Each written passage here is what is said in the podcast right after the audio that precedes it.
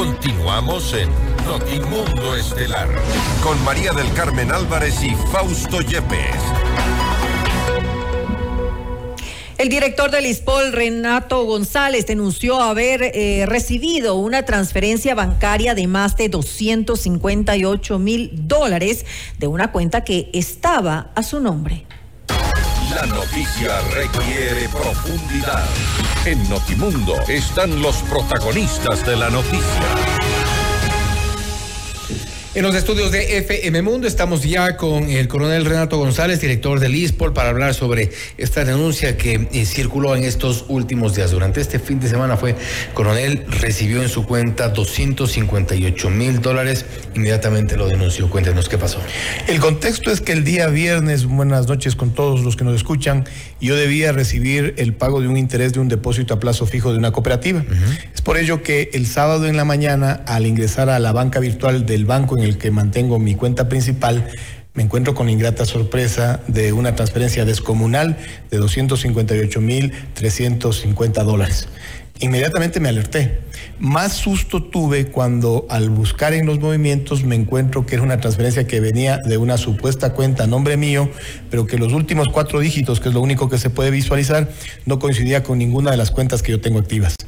En virtud de eso, lo que hice es reportar a mi superior jerárquico, que es mi comandante general, esta inusualidad, a familiares y amigos y también en las redes sociales. Finalmente llamé al call center del banco a reportar el hecho y solicitar que se congelen esos recursos, porque viendo el caso Metástasis, donde se hablaba de esta estrategia de desprestigiar a las personas a través de... Pretendieron hacerlo con un depósito supuestamente a la fiscal Lidia Sarabia. Exactamente, ahí se veía claramente que decía, deposítale cuando ella esté en el exterior, inclusive para que no se entere, y pásale a un medio digital, que claramente vemos ahora las conexiones que tienen, para escandalizar, ¿no es cierto? Y uno parte del desprestigio porque el momento que se pone a dar explicaciones ya es visto como culpable hasta que esto se aclare. Esa fue mi mayor preocupación. Eh, también me dije, si es que se trata de un error administrativo, no puede ser tan descomunal porque demostraría, y de hecho así ha pasado, la fragilidad de nuestro sistema financiero. No puede ser, Fausto, que todos los ecuatorianos que tenemos abierto una cuenta de ahorros o de, o de las cuentas corrientes estemos expuestos a que con una transferencia tan grande ni siquiera seamos alertados. Entonces yo he solicitado que los organismos de control, Superintendencia de Bancos, Superintendencia de Economía Popular y Solidaria, dispongan a las instituciones financieras que cuando alguien reciba una transferencia o un depósito superior a 5 mil dólares, por lo menos debería recibir una notificación. Ahora bien, ya eh, pasadas las horas se hizo las averiguaciones, entiendo, y eh, se ha logrado de alguna forma desenredar este problema. Había, eh, hubo un error aparentemente. Yo tenía toda la intención en horas de la mañana de hoy de presentar la denuncia en la Fiscalía General del Estado, porque además recordemos que por mi cargo, que en la actualidad no se trata solo de Renato González, sino del director general del ISPOL, eh, en medio de un tremendo desfalco de 950 millones de dólares, esto no puede pasar desapercibido.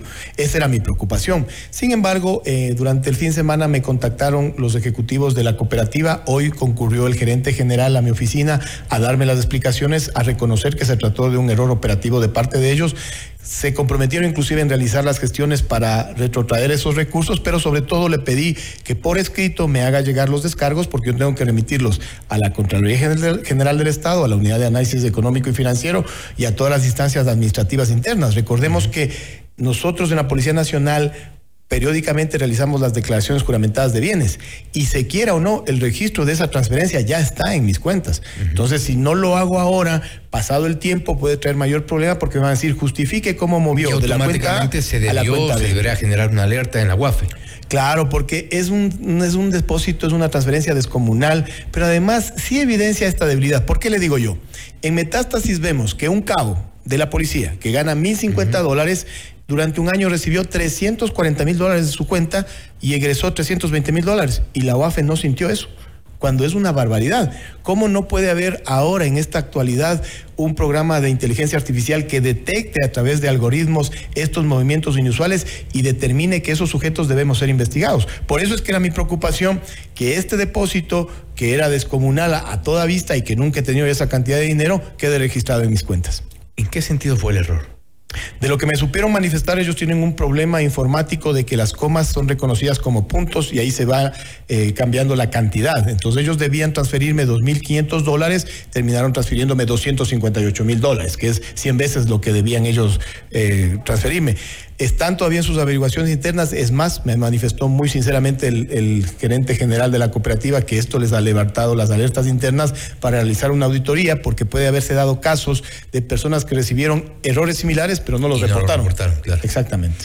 Ahora bien, usted eh, y esa preocupación, esa, esa denuncia inmediata que la pudimos leer en redes sociales, eh, fue además porque usted tiene enemigos. Claro, yo tengo enemigos muy claramente. Con, todo, con todas las denuncias que usted ha encabezado, inclusive todos estos procesos de recuperación eh, de, la, de este desfalco de 950 millones de dólares a las cuentas del ISPOL, tenemos ahí, por ejemplo, a, al mago Cherres, entre otros. Hay gente que de pronto eh, usted pensaba que quiere hacerle daño. No solamente eso, Fausto. Yo claramente, años atrás, en el año 2018, dirigía la unidad que representó el parte del audio entre Carlos Polis y José Serrano, el del Carlitos y el compadrito Lindo. Se dieron el lujo de voltear la voluntad del sargento que hizo el parte y recordemos que a medianoche asomó en una notaría declarando que fue intimidado para realizar un parto, o sea, algo que yo nunca había visto, pero que son capaces de hacer todas estas organizaciones criminales. ¿Quién fue? Eh, obviamente, pues le beneficiaba al señor José Serrano, pues eso está en investigación y hasta ahora no avanza. Recordemos que ahí hablaban de bajarse el fiscal, que finalmente se bajaron, y eso no ha avanzado en la fiscalía la investigación. Eso es por citarle un ejemplo. Mi unidad, que en ese tiempo yo trabajaba ahí en la Fiscalía General del Estado, fue la encargada de traerle a Fernando Alvarado desde Manta, recordemos. Mi unidad, a propósito de la casa que hoy día fue negada para Pablo Romero, Pablo Romero, fue la encargada de detener a Raúl Chicaiza, a Jenny Falcón y a Espinosa que eso fue fundamental para que avance la investigación de Fernando Banda. Testigos clave que inclusive esa fue la investigación que en primera instancia llegó a determinar como responsable al prófugo de la justicia ecuatoriana ahora, que es Rafael Correa Delgado.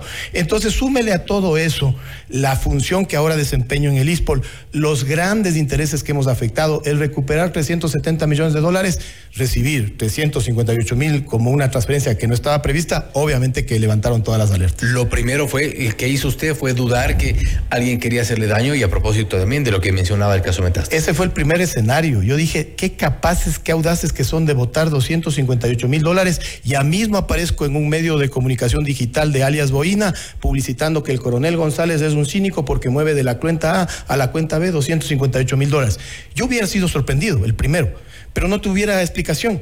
Entonces, por eso es lo que preferí, desactivar esa intentona eh, públicamente, reportar a mi superior, llamar al banco y el día de hoy iba a presentar la denuncia en la fiscalía si no recibía una explicación satisfactoria como la que sí recibí. Pero además, esto ha servido para despertar las alertas de la fragilidad del sistema financiero para recibir esos montos.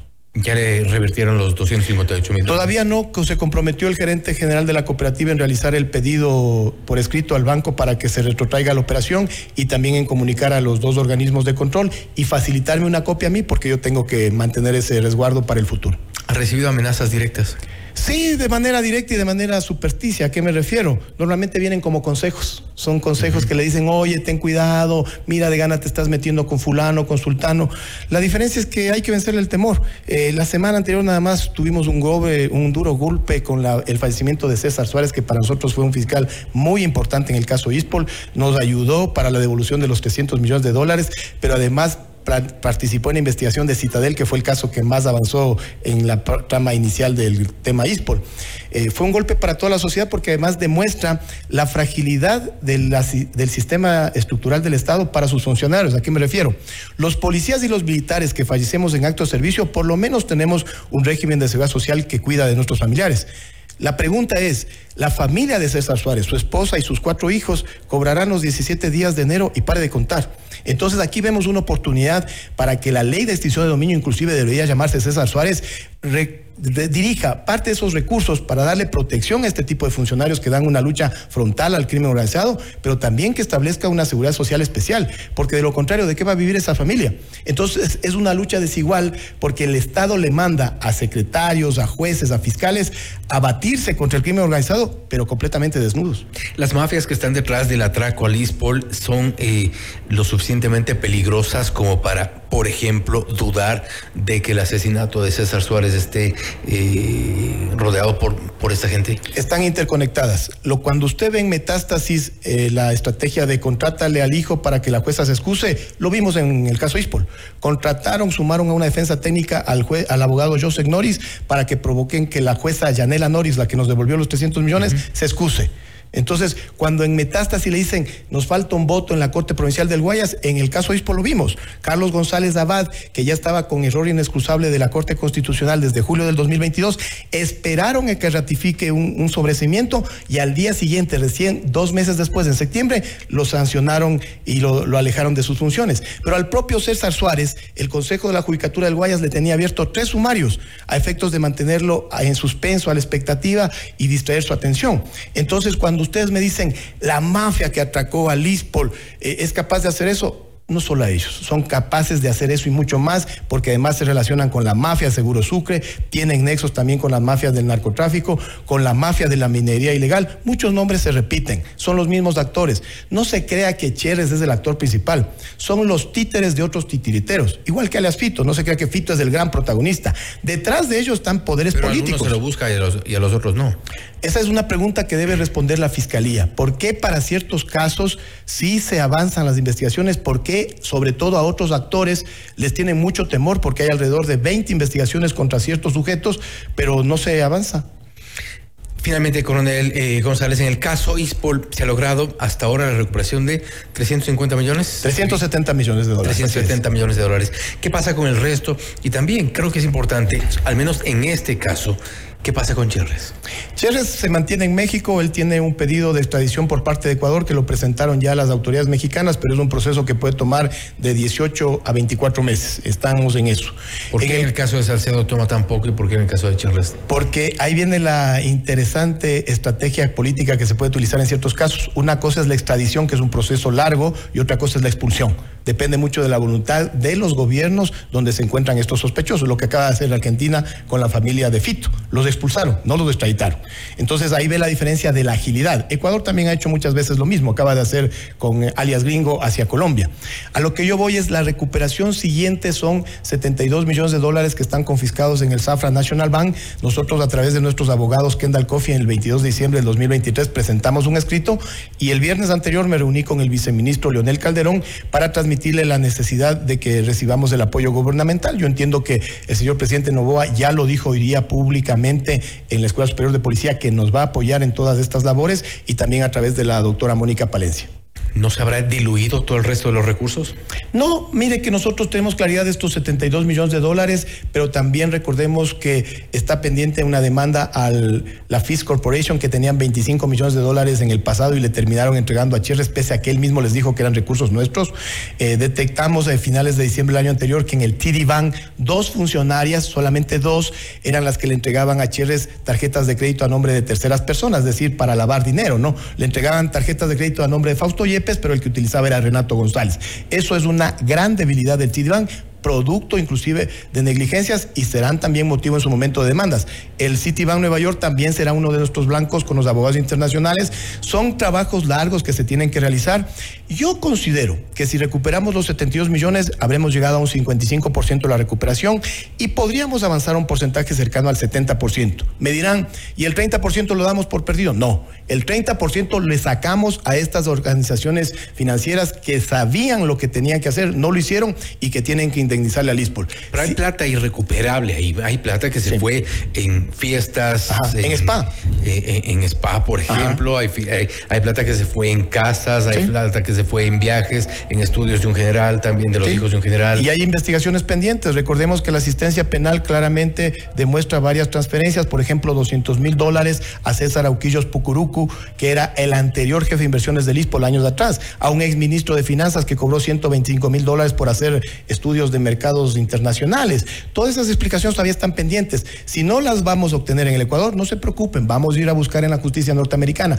Finalmente, yo estoy consciente que habrán recursos que no se puedan recuperar porque ya se licuaron en fiestas, en mujeres, en relojes, en todo, pero ahí viene la importancia de las indemnizaciones. Lo importante para el ISPOL será recuperar todo ese hueco patrimonial que falta y se requiere para eso el apoyo político. Yo estoy convencido que el presidente Novoa nos lo, nos lo va a dar como hasta el momento así lo ha demostrado. Esperamos que se recupere y que se garantice sobre todo toda la seguridad social de los policías, de los policías honrados, los policías que ahora mismo muchos de ellos nos, nos escuchan seguramente en esta, en esta señal y que esperan que se recupere ese dinero que un grupo no pequeño, lamentablemente, un grupo no pequeño de, dedicado a este tipo de atracos, pues no ha regresado al país, no ha devuelto los recursos y los ha escondido. Esperamos que este trabajo de recuperación de, las, de este dinero, de estos recursos, continúe y tenga un buen, un buen final. Sí, hay que continuar, es la subsistencia de 90 mil familias del conglomerado policial, pero además de la institución